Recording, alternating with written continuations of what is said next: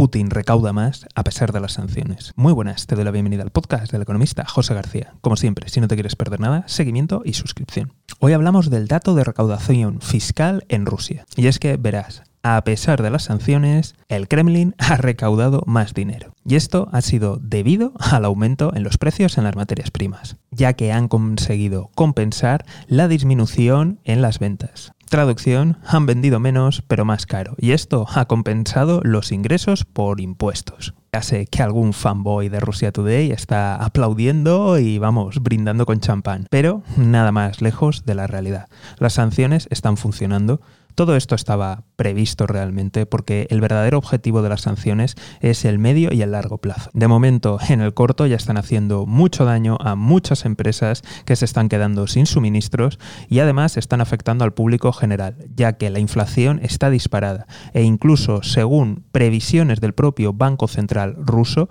se espera una inflación del 23%. Y si quieres saber hasta qué punto está afectando la falta de productos de Occidente, seguimiento y suscripción, ya que lo comentaré en el próximo capítulo.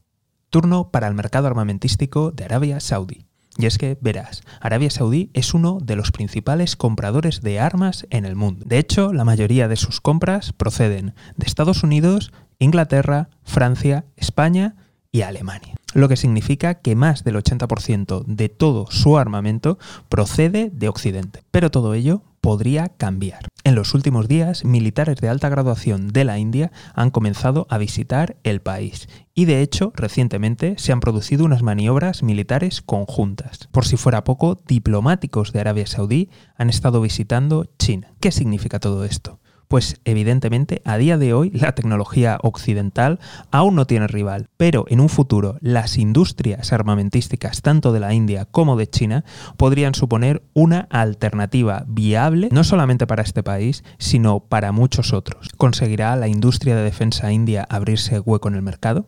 Se agudiza la crisis en Sri Lanka continúan las protestas en el país insular a pesar de la dimisión del primer ministro. De hecho, una manifestación pacífica fue atacada por los defensores de los Rayapaksa, causando varios muertos y centenares de heridos. Recordemos que tanto el ex primer ministro como el presidente son hermanos de la misma familia, la familia Rayapaksa, una familia que ha controlado más del 75% del presupuesto de la isla. Y por tanto el descontento contra esta familia aumenta, ya que sí es cierto que ha podido dimitir el primer ministro, pero el presidente sigue siendo un Rayapaksa. Como siempre, estaremos muy atentos y si no te lo quieres perder, seguimiento y suscripción. Nos vemos aquí en el podcast del economista José García. Un saludo y toda la suerte del mundo.